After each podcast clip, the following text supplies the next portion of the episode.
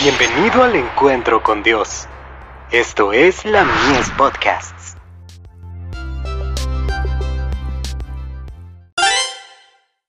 Hijos e hijas de Dios. Con Cristo eternamente.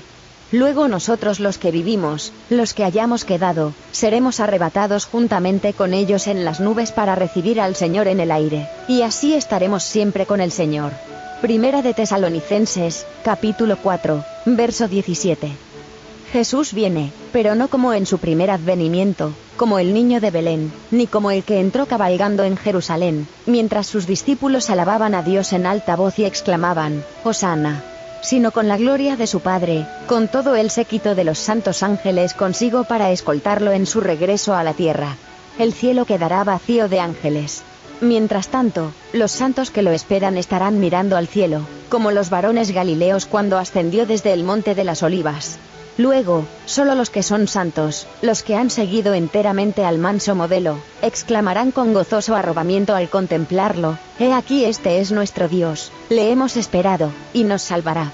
Y serán transformados en un momento, en un abrir de ojo, a la final trompeta, esa trompeta que resucita a los santos dormidos, y los llama a levantarse de sus lechos de polvo, revestidos de gloriosa inmortalidad, exclamando, Victoria. Victoria sobre la muerte y el sepulcro. Los santos transformados son arrebatados junto con ellos para encontrar al Señor en el aire, para no separarse nunca más del objeto de su amor. De Review Angeral. 10 de junio de 1852. Cristo ha sido un compañero diario, y un amigo familiar para sus fieles seguidores. Estos han vivido en contacto íntimo, en constante comunión con Dios.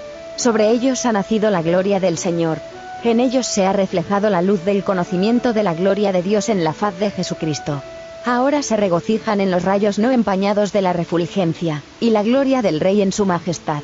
Están preparados para la comunión del cielo, pues tienen el cielo en su corazón. Palabras de vida del Gran Maestro. Página 399.